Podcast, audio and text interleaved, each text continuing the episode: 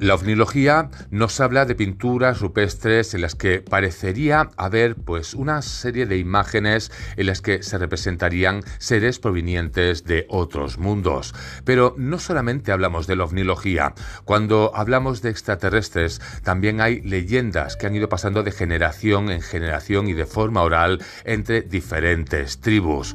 Pues de todo esto vamos a hablar en el programa del miércoles por la noche en Entre la Luna y Júpiter de En esta cuarta temporada, en el programa número 32, hablamos de todas estas historias. Así que os espero en el programa del miércoles por la noche. Ya sabéis que también tenéis las páginas de Instagram y de Facebook por si queréis saber las novedades del programa.